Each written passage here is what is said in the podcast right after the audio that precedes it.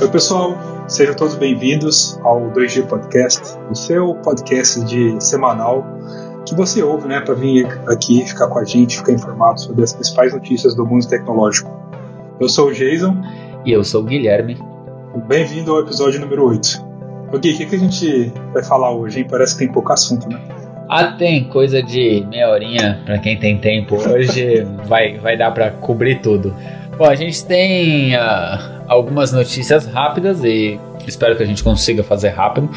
E depois a gente já vai passar pro prato do dia. Que no prato do dia de hoje temos WWDC, a conferência de desenvolvedores da Apple que começou nessa segunda-feira. Tipo o Super Bowl dos Nerds, né? É, tipo o Super Bowl dos Nerds. Excelente referência. Bom, então vamos lá pro nosso rápido giro de notícias? Vamos lá, manda bala.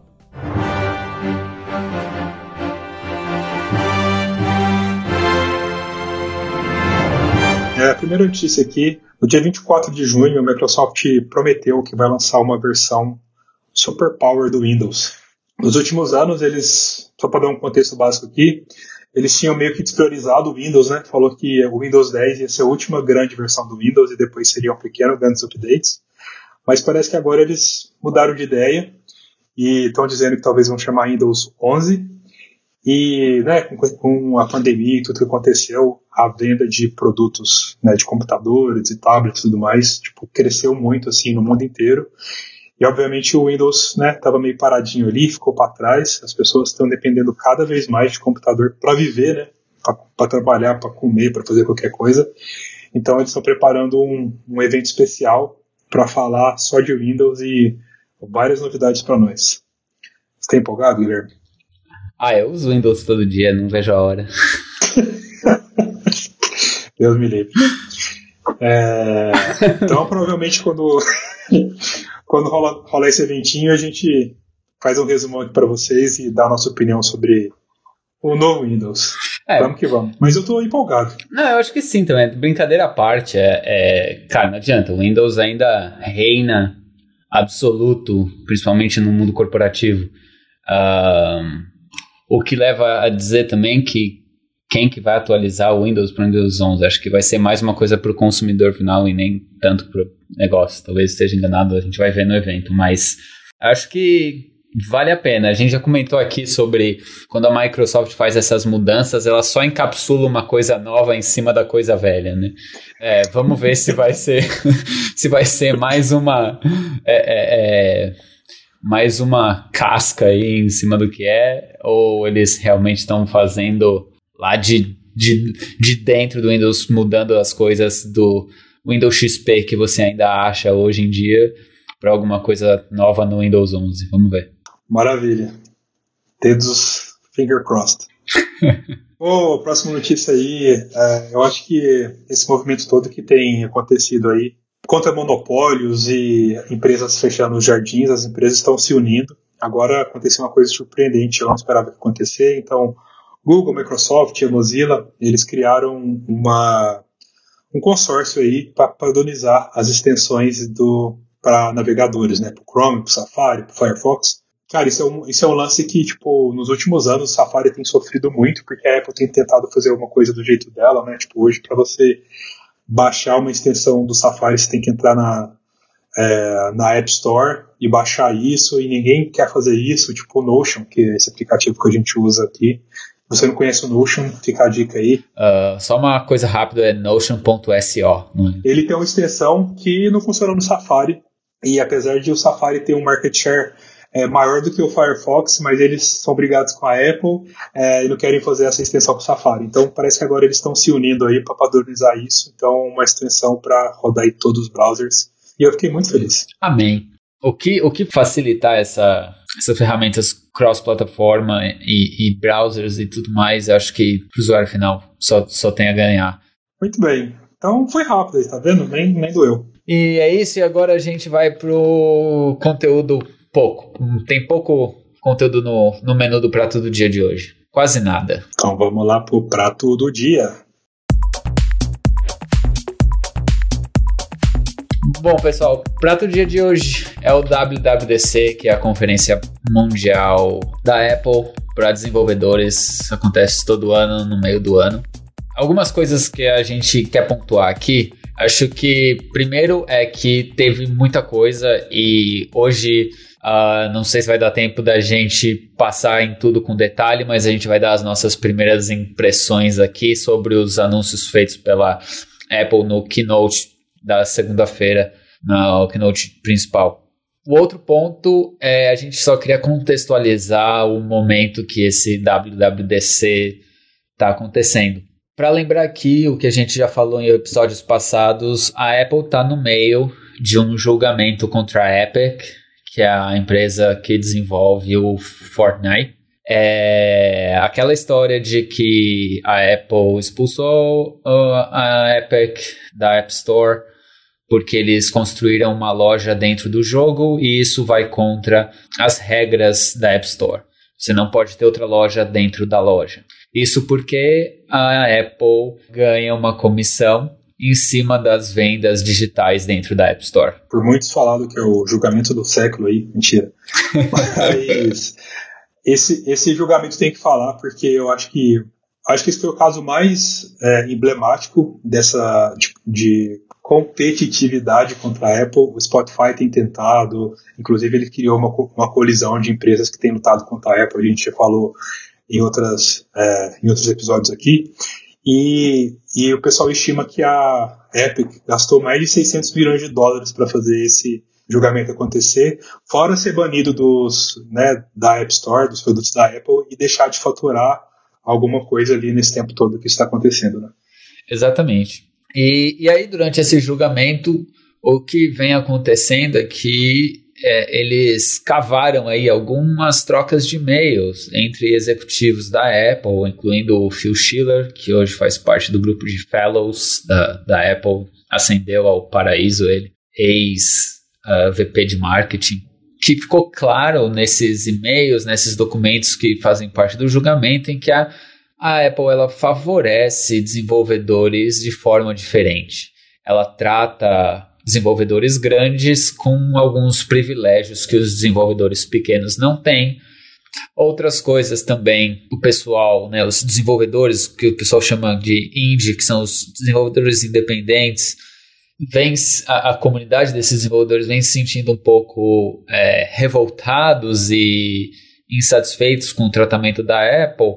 Ficou claro em algumas partes do julgamento que a, a Apple basicamente disse que esses desenvolvedores têm que agradecer pela Apple existir, por eles basicamente terem trabalho, e que não é bem assim, né? É uma relação aí em que, de certa forma, um depende do outro, mas a Apple jamais conseguiria escalar a quantidade de aplicativos que existem hoje no, na App Store para iPhone, para iPad e até para Mac em uma escala menor, sem a comunidade de desenvolvedores e tanto que é para isso que esse evento existe.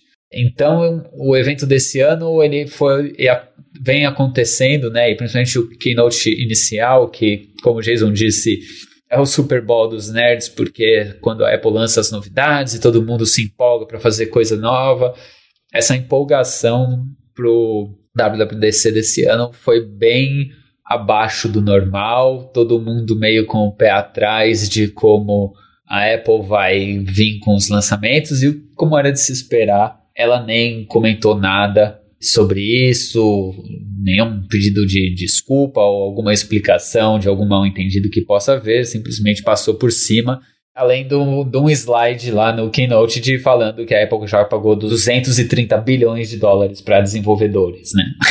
Como eles sempre falam todo ano, a quantidade de dinheiro que eles já repassaram através desses aplicativos. Então, é um momento assim entre da relação que entre é, é, Apple e desenvolvedores que está sendo reavaliada e que eu acho que realmente precisa ser reavaliada. Essa questão de do monopólio aí da Apple em cima de tudo isso. E essa pressão já fez com que ela diminuísse os 30% de comissão para 15% depois de, um, depois de um tempo. E a questão agora é esses favoritismos que ainda existem e como equilibrar tudo isso. Então acho que vale a pena ter essa pressão, a questão desse julgamento da Epic, não acho que a Epic vai ganhar, mas vale a pena pelo barulho e por trazer tudo isso à tona. Cara, vou separar aí três coisas aí.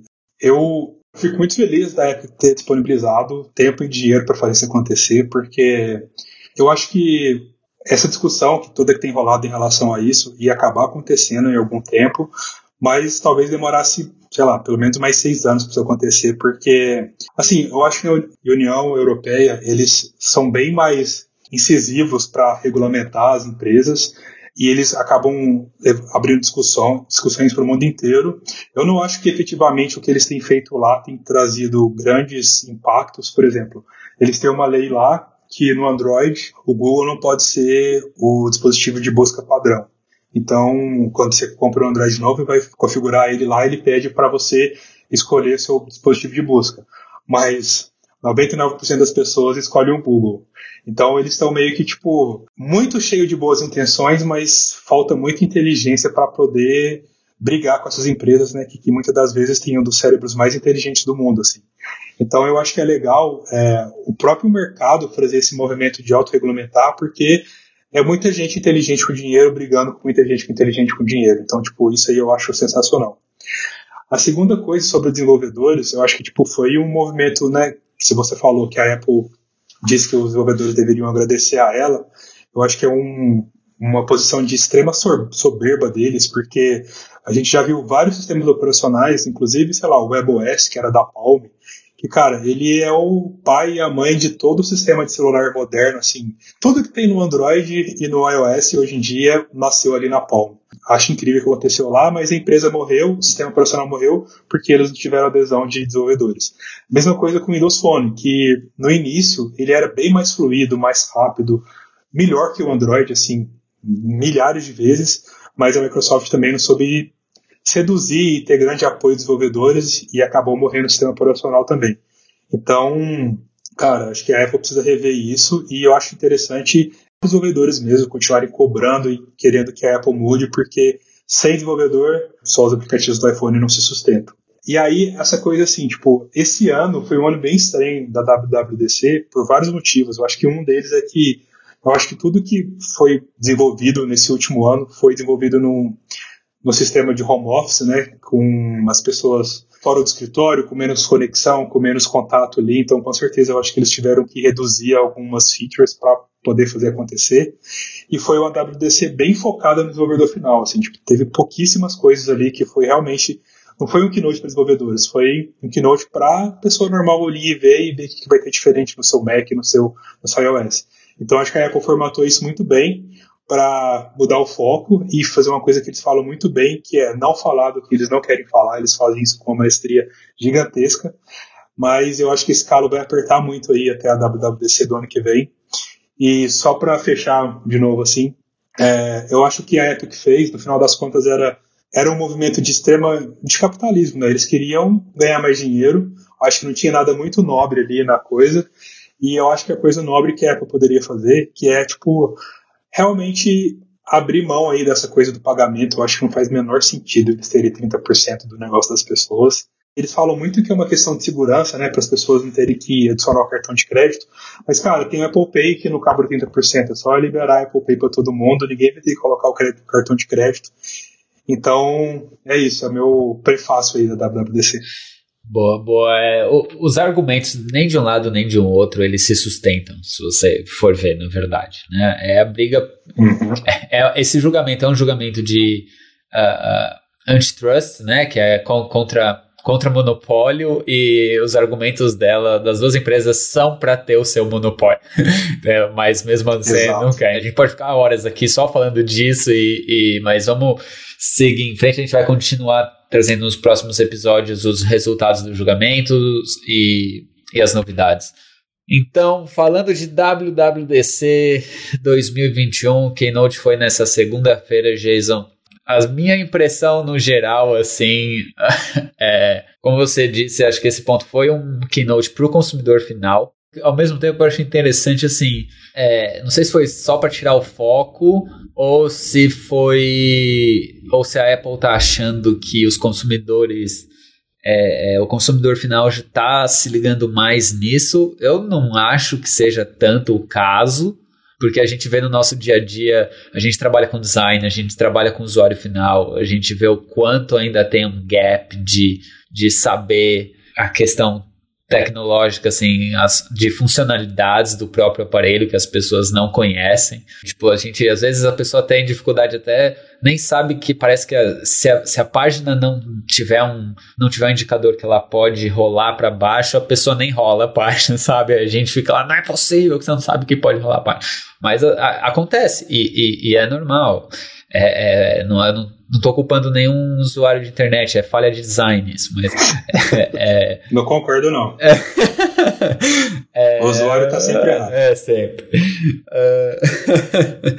Então, como você disse, bem voltado para o consumidor final. Outra coisa, assim, uma observação geral sobre o evento, eu achei que eu não sei se é por essa questão que a gente falou de estar tá um ambiente meio esquisito, mas eu não senti tanta empolgação dos reviewers, dos nerds também, igual sobre o WWDC, quanto do ano passado.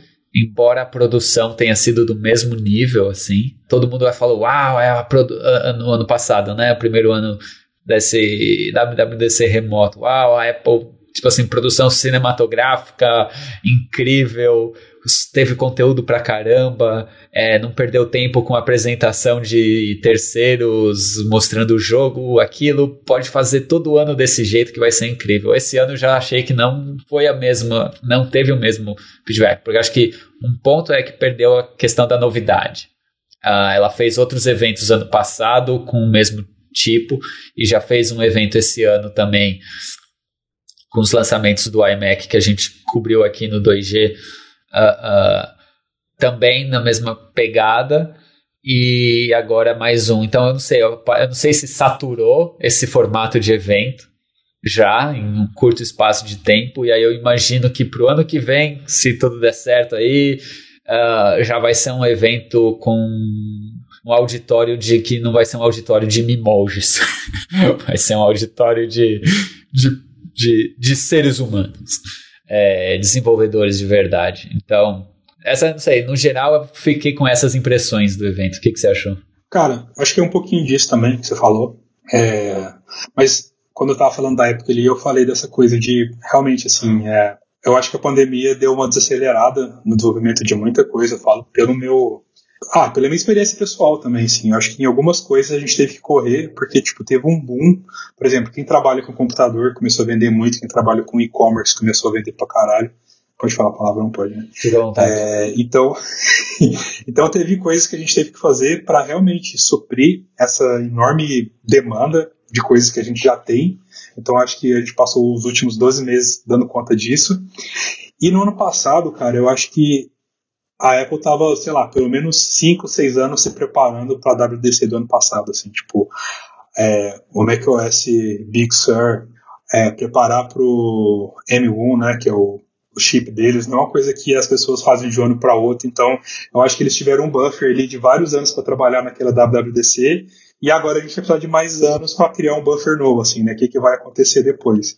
Eu acho, inclusive, que esse ano a gente começou a ver por exemplo, principalmente no macOS, as melhores features que anunciaram deles são exclusivas para o M1. Então eu acho que, tipo, sei lá, daqui um ano, quando tiver essa base, essa, essa transição do chip estiver estabelecida, a gente vai começar a ver inovação de verdade, porque, cara, essas coisas que a gente vai falar daqui a pouco, mas as maiores novidades, as poucas boas novidades do macOS, tipo, é coisa de caiu, eu caí o queixo, assim, eu curti pro caralho. É, não, com certeza. E aí, tipo, também eu achei que foi uma, uma WWDC que a Apple realmente, ela tá, acho que ela dobrou o tamanho desse, né, do jardim murado dela. Quem comprou um Mac Intel do ano passado, mano, você se fudeu, porque tudo daqui para frente não vai funcionar nele, assim, sabe? No ano que vem isso vai dobrar muito mais. Então, tipo, eles estão cada vez melhor em fazer o que eles fazem e isso é bom porque o produto fica cada vez melhor, mas ao mesmo tempo tem essa história do monopólio que a gente tem falado.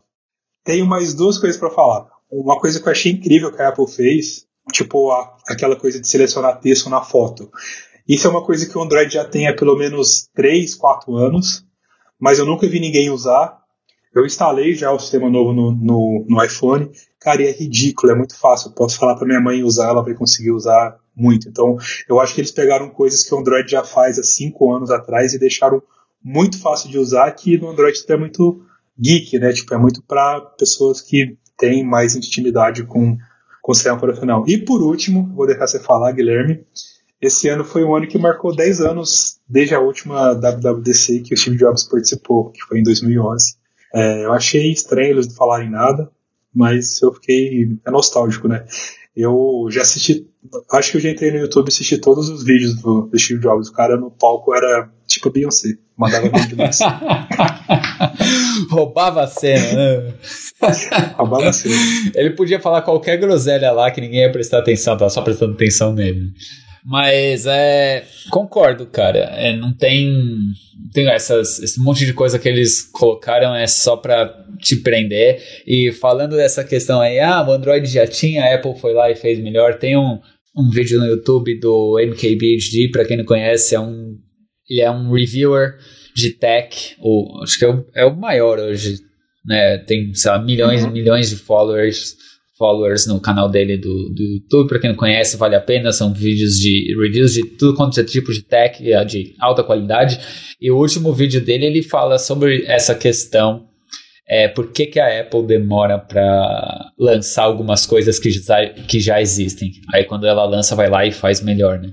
Acho que vale a pena conferir. Maravilha. Então vamos lá pro meio da bagunça? Vamos que vamos. Então a gente vai falar agora sobre as principais novidades que você precisa saber sobre o evento. Vamos começar do jeito que eles começaram, falando de iOS. Bora. Então, a Apple vai lançar o iOS 15 no segundo semestre. De costume. É, de costume. E a primeira novidade no iOS 15 é, são algumas funcionalidades no FaceTime.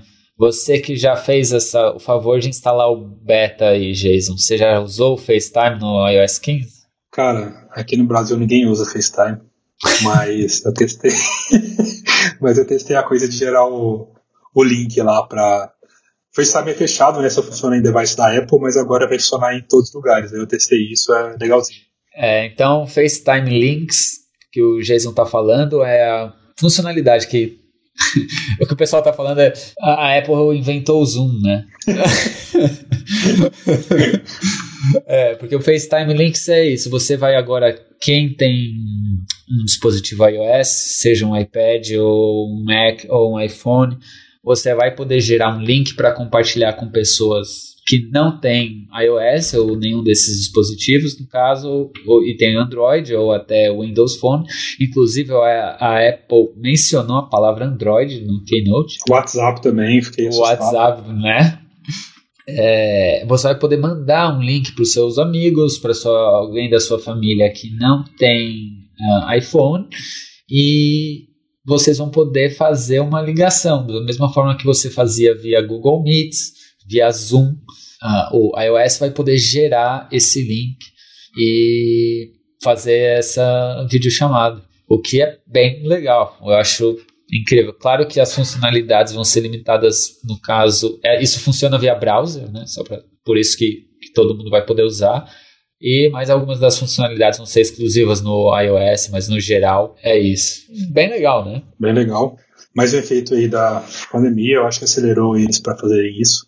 E, inclusive, a Apple lá nas lojas, na loja deles, eles têm aquele Today, Today at Apple, que é tipo um, uns workshops que rolam lá, e como as lojas estão fechadas, eles estão fazendo virtual. E aí a Apple, sendo a Apple, eles usam. Eles não têm um sistema de vídeo, tipo igual o Zoom ou não sei, YouTube Live, que qualquer pessoa pode entrar lá e assistir a aula. E eles usam o sistema da Cisco. É Cisco que fala? É, Cisco, é. Chama WebEx. Uhum aquilo, você clica no botão, a ventoinha do computador já começa a girar, fica tudo quente, fica lento. Eu acho uma, a vergonha da vergonha do mundo. Então, eu vi isso aí como um, uma luz no fim do túnel, que até no ano que vem a gente vai ter uma solução mais robusta da Apple para fazer videoconferência. Mas você sabe que eles usam isso lá dentro, né? Mano, é, sim, é mais como, né? É. Como que pode? É triste. É, eu conheço bastante gente que usa WebEx aqui. Pelo amor de Deus. É, dói. Uh, ainda falando em iOS, uma outra novidade super legal é o SharePlay. Isso eu achei bem legal, cara. É, e esse só vai funcionar de iOS para de, de iOS para iOS, ou seja, de iPhone para iPhone ou entre os aparelhos, de Apple né? de Apple para Apple, é, não vai ser fora do ecossistema. E o SharePlay ele se divide em algumas coisas, que é o assistir junto, compartilhamento de tela, você pode ouvir também música junto. E tem uh, algumas outras coisas do tipo, você pode adicionar uma playlist enquanto você está ouvindo música junto com a pessoa e tal. Então, como é que funciona? Você está assistindo um seriado Netflix, eu posso mandar uma mensagem via, como se fosse mensagem de texto é, para o Jason com um convite para assistir o mesmo uh, episódio. Na verdade, eu estou dando um mau exemplo aqui porque o Netflix não está nessa ainda. Então, uh, vamos falar de Disney Plus, no caso, que já tem essa funcionalidade. Então, ou o próprio Apple TV Plus. Assistindo ali um, um dos seriados, a gente vai assistir ao mesmo tempo, sincronizado e além de estar assistindo sincronizado, a gente vai poder estar se vendo ali na tela, vai ter o nosso vídeo do FaceTime minimizado ali na tela e poder comentar e tudo mais. A mesma coisa serve para música. Vai poder ouvir uh, a mesma música ao mesmo tempo. Isso eu achei interessante. Né? Nesse, de novo, é mais romântico. É, mais um efeito, mais um efeito pandemia aqui. É, é, produto gerado na pandemia. Uh, achei, achei legal. E tem o Share Your Screen, que é compartilhar tela. Agora nada mais da mamãe e do papai ou do oh, vovó ficar tentando achar a Tô câmera. muito feliz, Guilherme. é, aquela, é, não tô vendo, não, não tô vendo, põe na câmera, não, não tá mostrando e ninguém consegue enxergar nada. Pronto, acabou. É, é, você vai poder compartilhar a sua tela, ele vai poder compartilhar a sua tela e você vai ver ali em tempo real. Isso é incrível, vai salvar muitos casos de família que foram destruídos hoje em dia. É, nossa, incrível. cabelo branco que eu já tive tentando resetar a senha do e-mail da minha mãe. Tudo tá Obrigado, Apple. Obrigado, obrigado, obrigado, obrigado. Pois é. O que mais você quer falar sobre FaceTime, Jason? Não é nada, tá bom já, já mereceu. Principalmente aqui no Brasil que ninguém tem. É, então... então, bola pra frente. É... Próximo, mensagens? Não, acho que você, você pulou um negócio que eu queria falar. Ah, notificações. Esse estava na minha lista de desejos, hein? O meu também. Acho que a gente já falou aqui no episódio sobre o Google I.O., como as notificações do Android são bem melhores do que no iOS. E eu acho que o que a Apple fez me surpreendeu, porque não tem nada parecido com com o Android, eu acho que agora está tão poderoso como. Eu acho que tem duas coisas que muito foda que eles fizeram. Uma é que é separar mensagens de pessoas e mensagens de notificação de propaganda, esses aplicativos. O Android, a partir da versão 10, ele separa isso muito bem. E ele tem, ele tá mais contextual, né? Então, por exemplo, quando você manda uma mensagem pelo WhatsApp ou pelo Message da Apple, ele vai mostrar o rostinho da pessoa lá, falando que o Guilherme te mandou essa mensagem.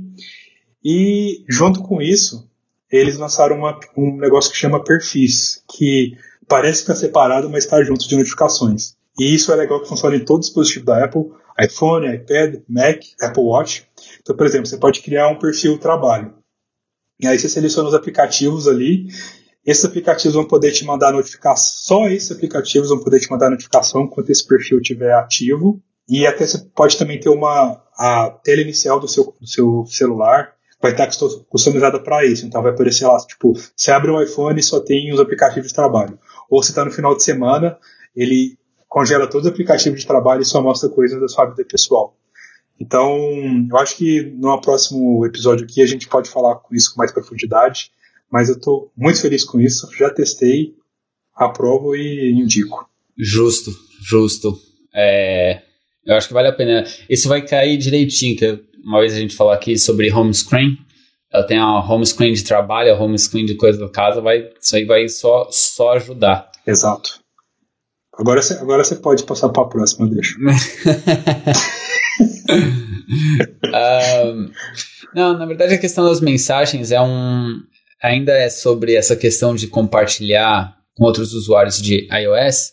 eles lançaram essa API de compartilhar com você, né? Mas esse especificamente é através das mensagens agora você vai é, poder enviar conteúdo, por exemplo, é, notícia ou música ou foto ou link do Safari ou podcast, tudo isso falando nesse, nesse ecossistema da Apple, né, ou até show de TV, e aí vai ter uma sessão dedicada dentro de cada é, aplicativo, por exemplo, no aplicativo da TV, na, nas fotos, vai, já vai ter lá a, a área que vai ser compartilhada com você. Então você vai ver é, exatamente quem compartilhou e o que, compartilhou.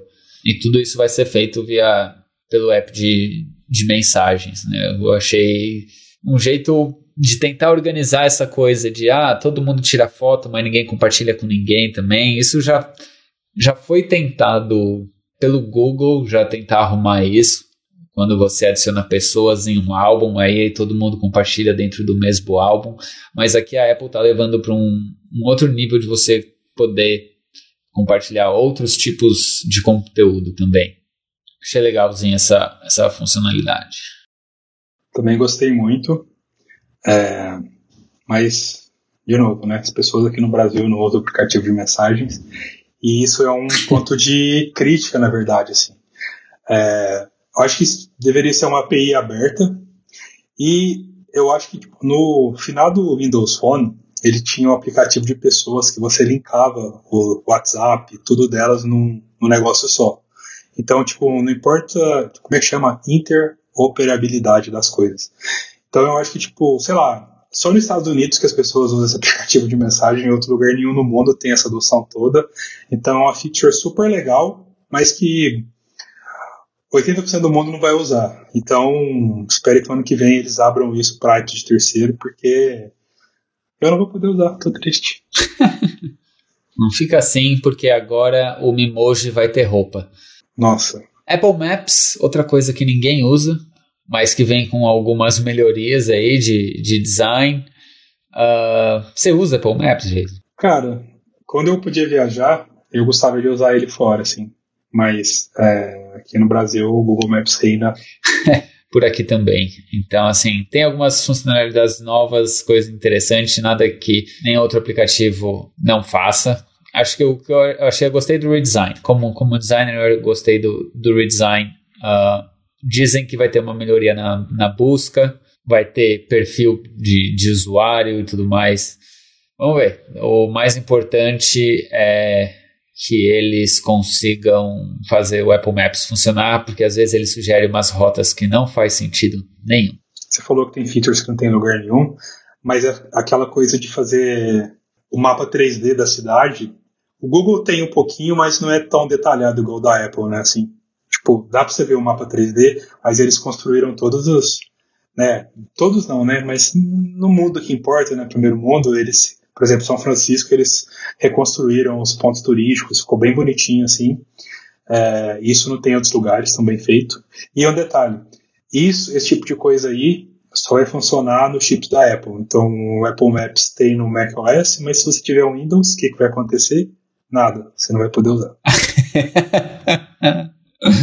Seguindo aí, o Safari é uma coisa que a gente deveria falar em, em, todas as plataformas, né? Não uhum. só no uh, não só no, no, iOS ou no iPadOS. O que, que você achou do novo Safari?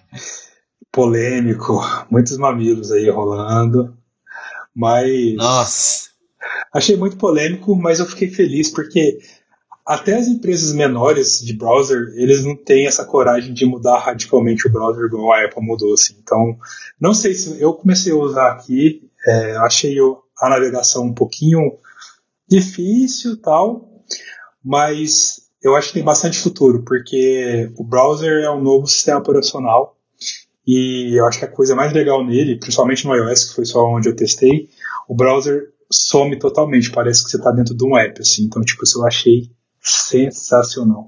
Então, no iOS em si, especificamente no iPhone, eu achei legal. Eu gostei da, da iniciativa. Agora, no Mac, complica ali, viu? uh, vai ter uma curva de aprendizado meio bem inclinada ali, viu? Porque. Por quê? A, a, cara, aqueles agrupamentos, a, a, a, busca, o, a barra de endereço mudando de acordo com a, a aba e a barra de endereço, não sei. Uh, achei complicado. Fora que o, o, o fundo, a Apple até faz um bom trabalho com a transparência, mas você vai estar num site que tem um fundo azul e depois um que tem um fundo amarelo e aquilo vai passar por baixo da sua barra de endereço. Tem que estar, tá, não sei. Eu fiquei preocupado ali com a questão assim, quão acessível aquilo vai ser com aqueles botões agrupados e flutuando ali. É, eu não sei. Eu espero que tenha alguma funcionalidade nas configurações para você voltar para o padrão normal, assim, sabe? Eu espero que não. Cara, eu, com essa coisa do Zoom, eu comecei a ver o computador de várias pessoas. E uma coisa interessante de ver o computador de várias pessoas é que elas têm bilhões de abas abertas e no final das contas só fica um íconezinho aberto ali, é, aparecendo, não tem o nome do site nem nada. Então eu acho que eles é, beberam dessa fonte aí, porque entenderam, deve ter puxado algum dado aí e ter olhado. É, a questão do fundo, eu realmente preciso testar para ver como é que vai ser, mas eu acho que faz sentido para essa coisa de realmente, tipo, da interface sumir e você ficar só naquela aplicação ali que você está fazendo. Que é mais ou menos o que acontece hoje, tipo, no Safari atual. Se você entrar num site, se tiver só uma aba, tipo, faz um teste aí, e entrar no Google, por exemplo, a parte de cima some completamente, é tudo branquinho, assim, tipo, é, é bem legal. E agora não vai ser só para branco, vai ser para todas as cores. E aí, cara, uma coisa que eu lembrei da minha memória, na época que eu sofria muito, eu tinha Windows, o Internet Explorer 9, ele já tinha um design parecido com esse. A barra de endereço e a barra de abas era tudo numa coisa só, assim. Então eu acho que eles ressignificaram, para falar uma palavra que o pessoal aí tem gostado, e deram um, um tempero aí de 2021 na história. Como dissemos, polêmico. Vamos ver. Bom. Ah, mas é que algumas coisas assim, com, com, com um olhar de design, eu, meio que assim, se você faz um negócio desse, você fala, sabe que não vai aprovar? Sabe assim? não sei, difícil, difícil. Mas, Vamos ver. Mas como dizia o Phil Schiller, a Apple foi essas coisas porque eles têm o quê? Coragem. É. Então, exatamente. Dorme com essa. Eu vou, eu vou, vou falar isso para o pessoal. Seus franguinhos. Tem coragem. Beleza. Uma coisa que eu achei estranha, do teste que eu fiz no iOS, é que, por exemplo, no iPhone a partir do 10, você tem aquele gesto que você passa o dedinho assim no, na barra lá de navegação para mudar de app para app, né? Então você pode ir para a esquerda, para o app e para outros também. E eles fizeram essa mesma coisa dentro do, do Safari. E às vezes os cliques, não sei se é porque é beta, não sei como que eles vão resolver isso, mas é muito difícil às vezes você querer trocar de aba no Safari e acabar trocando de aplicativo. Vamos ver isso aí, senhora Apple. Entendi. É, bem, bem observado. Seguindo o jogo, wallet, a carteira. Algo também que, em relação ao uso, é meio limitado. Uh, como é que está a adoção do Apple Wallet aí no Brasil, Jason? Próximo assunto. Eu acho que. Próximo assunto. Valeu, bom papo. é, cara, o Apple Wallet eu acho que ele é pouco usado o aplicativo, mas o Apple Pay ele é muito difundido, assim, tipo, eu acho que ele é bem mais usado do que o Android Pay, por exemplo, assim, então é um case de sucesso, pelo menos, né, na Montevidéu brasileira, que é Pinheiros, então o resto do Brasil eu não sei. Entendi, entendi. É, a Apple está adicionando mais é, tipos de cartões, além de cartão de crédito, no Apple Wallet, incluindo só aqui nos Estados Unidos é, você vai poder adicionar o seu RG, vamos dizer assim, e alguns estados vai saber qual estado vai aceitar aquilo legalmente e eles estão também tentando fazer com que os aeroportos aceitem esse tipo de verificação para voos internos. Então, vamos ver. Voo, lembra disso? É. Saudades. Mas isso é promissor, você não acha? A questão da, da carteira? Carteira, imagina quando tiver é... passaporte. O foda é que você perdeu o iPhone, você vai perder sua vida, né? Mas ninguém mandou você mandar é, perder o iPhone. É, e é bom que a bateria dure bastante também, né? Exato. Porque se tudo tiver lá e se a bateria acabar, sinto muito. Uhum. Perdeu o voo, amigão. Vai ter que comprar ah. dois iPhones agora. Guilherme, você precisa ter paciência comigo, cara. ai, ai.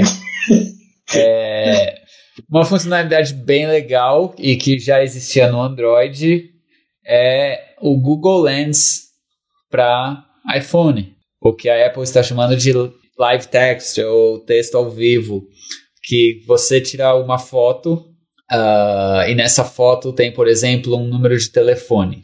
Você pode selecionar esse número de telefone com o dedo, ligar para o número de telefone da foto, caso seja um estabelecimento comercial, por exemplo, é, e fazer o seu pedido de empadinhas, coxinhas e esfirras. Ou você pode copiar e colar e postar numa mensagem, numa, no bloco de notas ou alguma coisa assim. Eu achei legal e que bom que finalmente eles estão colocando essa funcionalidade no, no iPhone. Também achei bem legal. Testei, é incrível.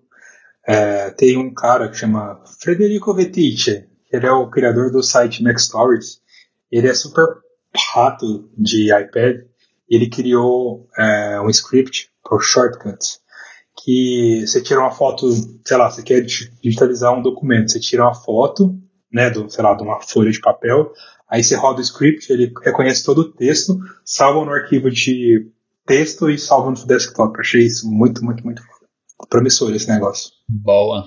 É, achei, achei legal pra caramba também. Vai mudar vidas. Amém.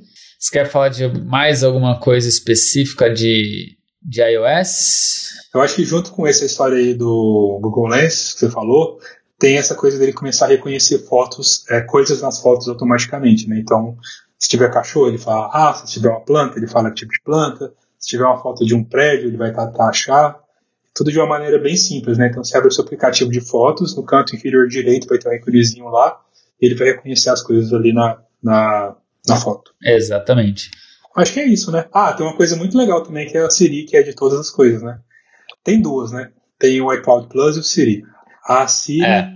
É, eu testei aí, testei isso, é beta, eu achei que ainda está mais lento do que a versão 14.0, mas agora a Siri vai funcionar direto no seu celular, não vai precisar de conexão na internet para funcionar. Dizem que vai ficar mais rápido, mas talvez no beta 2, aguardem. Aliás, a apresentação, para mim, foi a pior do Keynote. Por quê? Nossa, muito ruim de mostrar que a Siri foi Mac lá, foi mais é, fake impossível, eu acho. Também achei. É, e aí tem essa história aí, para mudar de assunto. iCloud Plus, eu acho que a gente vai receber mais novidades sobre isso quando for lançar, mas isso é o, eles chamaram de iCloud Plus, imagino eu que assim, o iCloud de grátis vai ser só iCloud e esse iCloud pago vai ser iCloud Plus. E aí ele tem três novas funcionalidades, que é proteção de e-mail. Então, às vezes, você está ali no site fazendo um cadastro, você não quer usar o Apple ID e você quer usar seu e-mail normal. Então, ele vai inventar um e-mail fake lá para sua loja não ter seu e-mail verdadeiro. Isso eu achei muito bom, porque chega de spam. É, eles vão ter um serviço de VPN agora, direto no macOS, que vai ser né, incluso no iCloud Plus. Então, vai matar várias empresas de VPN ao redor do mundo.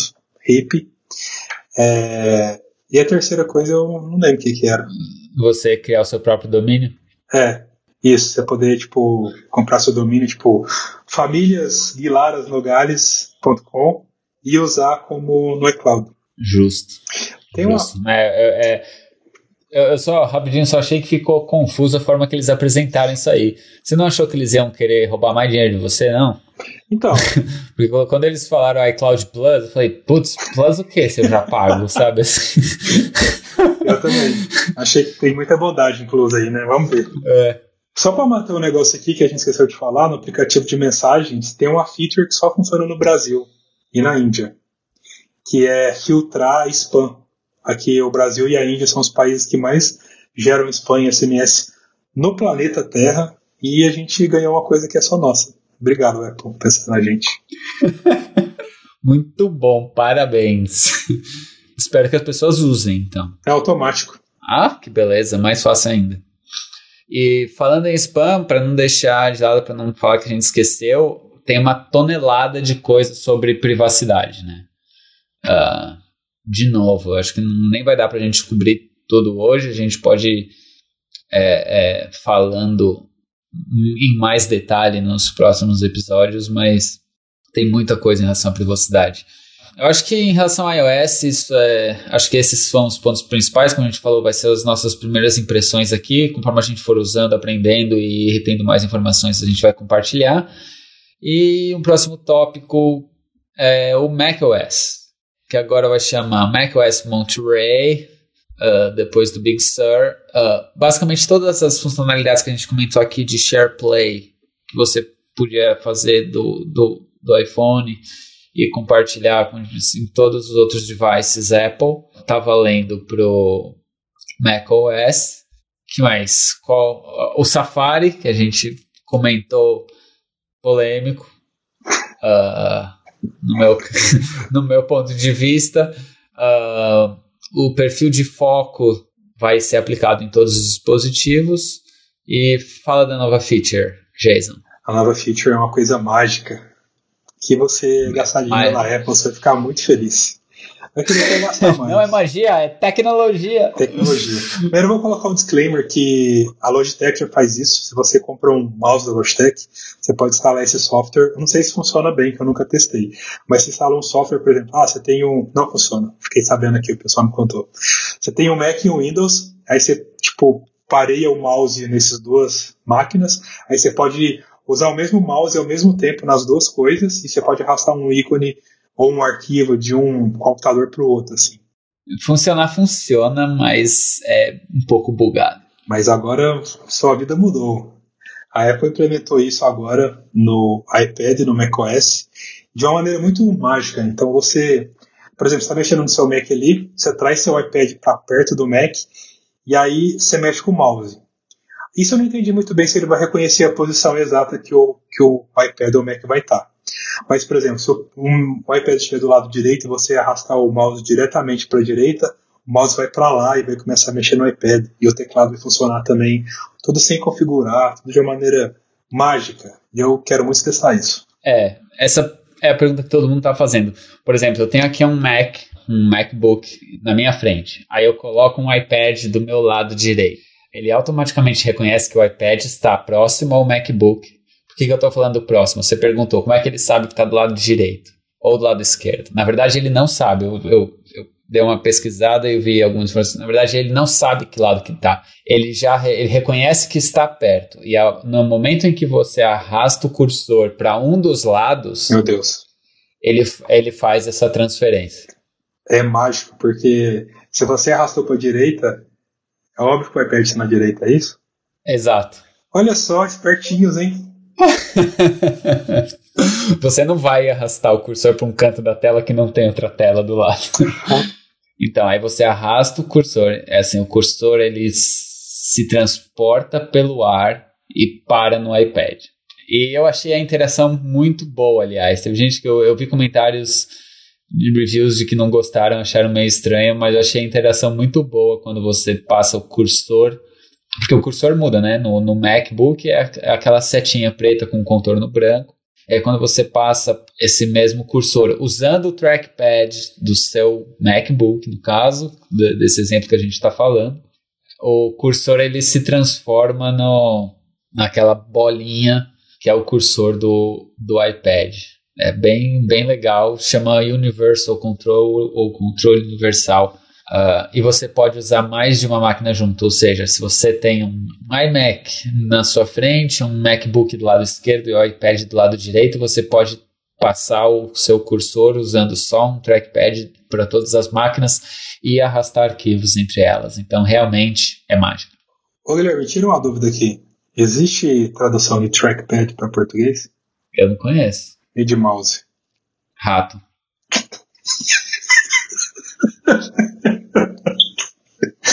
Beleza, obrigado por ter me esclarecido essas coisas.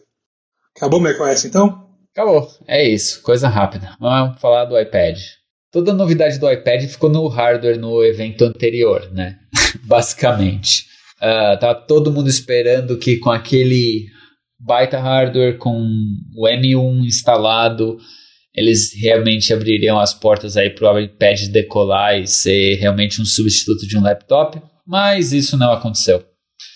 É, algumas coisas que foram introduzidas aí é deixar um pouco mais fácil e mais simples o multitasking do iPad, que ainda não é como o multitasking no Mac, mas uh, parece que vai ter uma flexibilidade maior aí, com uma introdução de um dos ícones no centro e no meio da tela, onde você vai poder escolher a, como você quer dividir a sua tela. E basicamente é isso, em tentar uma melhoria na, no multitasking do iPad.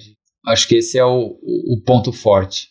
De resto, é meio in, incremental, assim. É tenho dificuldade em entender isso aí. Eu acho que eles fizeram, ajudou um pouquinho as pessoas saberem que o iPad tem esse multitasking, porque as pessoas comum não sabem que tem nem sabem usar. Porque é tudo muito escondido, né? Tipo, essa história de você arrastar uma janela e dividir a tela, ou deixar duas janelas e uma terceira flutuando. Esses artifícios visuais que eles colocaram, né? Esse negócio que você falou, que eles é, tem três pontinhos agora no topo de toda janela no iPad que você arrasta ali para fazer coisas.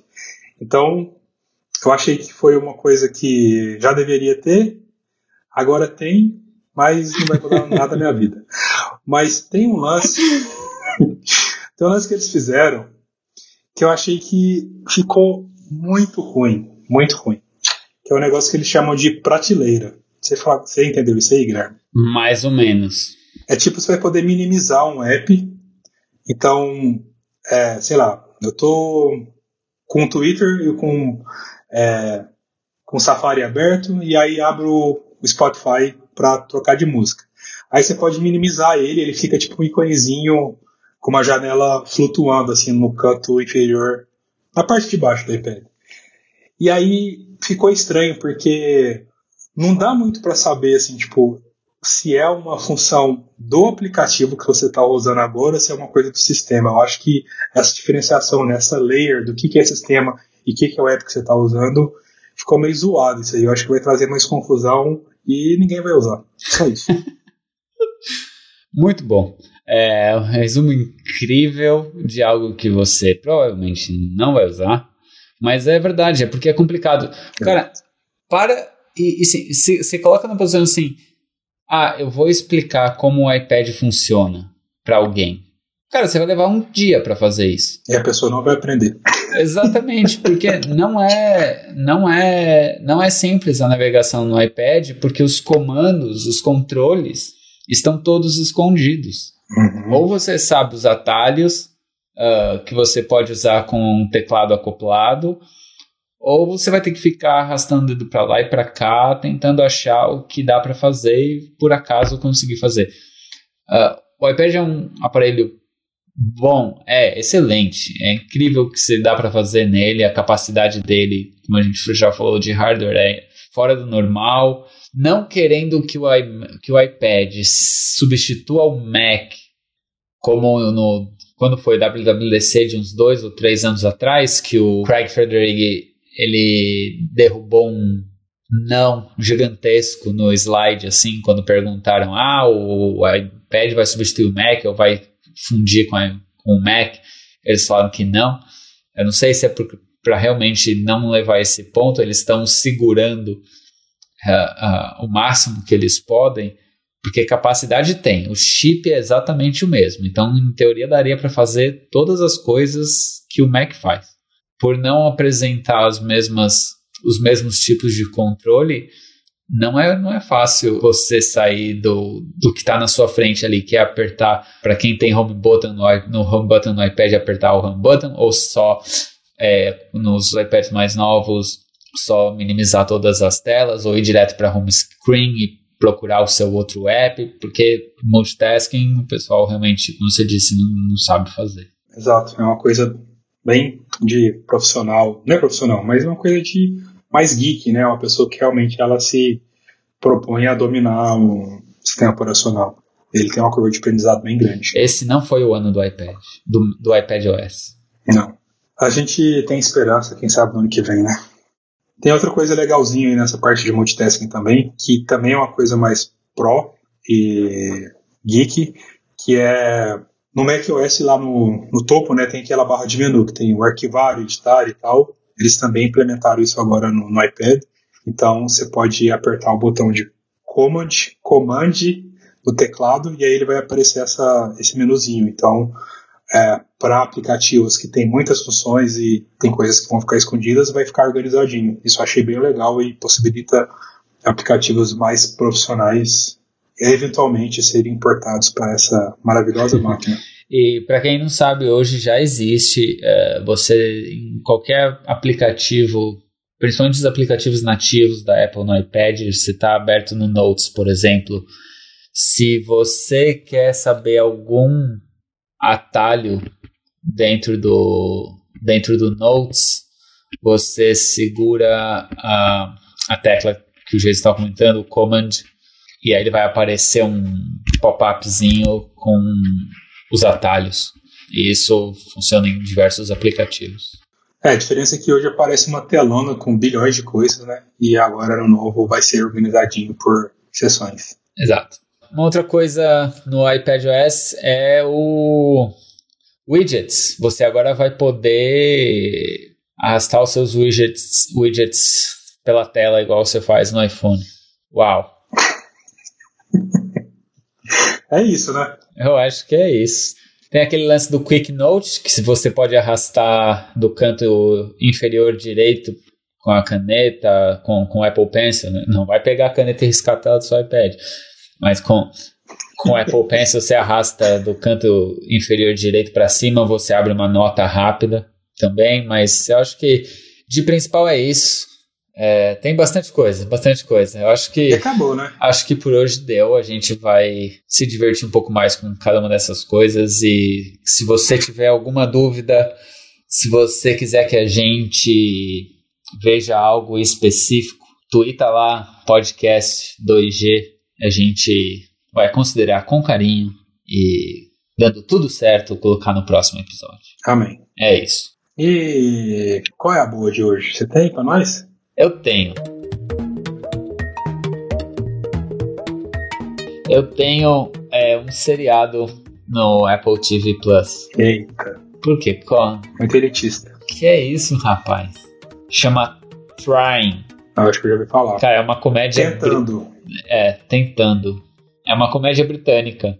Uh, muito legalzinha, estilo Ted Lasso. Pra quem já viu Ted Lasso, uma comédia bem levezinha, assim. É a história de um casal que quer ter filho, mas não consegue ter filho, e aí mostra a jornada deles para tentar adotar uma criança. É bem legal, bem bacaninha. É, já tem uma temporada e meia. Os episódios saem toda sexta-feira. Tá no quarto ou quinto episódio da segunda temporada. Bem legal. Fica a dica para quem quiser ver uma comédia levezinha, episódios de 30 minutos vale a pena. Estar tá na segunda temporada até agora, eles não conseguiram adotar? Cara, não é fácil, não é assim, não. Você não vai no mercado e compra uma criança. Mano, mas é um ano a temporada pra fazer, né? Tô brincando. ah, meu Deus do céu. Parece que não tem tradução por, por português, tô olhando aqui. Enfim. Ah. É... Boa, Gui. Vou assistir. O Ted Lasso eu também não assisti, mas dizem que é bem engraçado. É bom, é bom também. Fica aí um, qual é a boa bônus. Ted Lasso é legal, vale a pena. E a segunda temporada tá para sair mês que vem. E tem que gostar de esporte? Né? Não, não, não, não, não, não. Ele é, ele é. A história é que ele é um técnico de futebol americano nos Estados Unidos contratado para ser técnico de um futebol do nosso futebol na Inglaterra. Hum, interessante. É, mas não é sobre futebol a, a série, não. Boa. A meu também é uma série, Netflix, chama Dentinho Doce Mentira, Sweet Tooth. É, cara, eu tô no segundo episódio, ainda não deu pra sacar muito bem o que tá acontecendo, mas o plot é assim: acontece um vírus, uma pandemia no mundo, E, que coisa! É. Só que aí começam a nascer umas crianças meio híbridas, com híbridas, com animais. Então, uma criança meio castor, uma criança meio alce, é, e essas crianças começam a ser odiadas, assim, porque depois que essas crianças começaram a nascer, o mundo começou a desandar. E aí o mundo quer matar essas crianças diferentes. Aí um pai foge com o filho para as montanhas para deixar ele vivo e começa a acontecer várias coisas. É bem legal, muito bem feito, uma história apesar desse, desse teor de pandemia aí, é uma série sobre relações humanas, sobre paternidade, né, para fazer um, um link aí com a sua, com a sua indicação.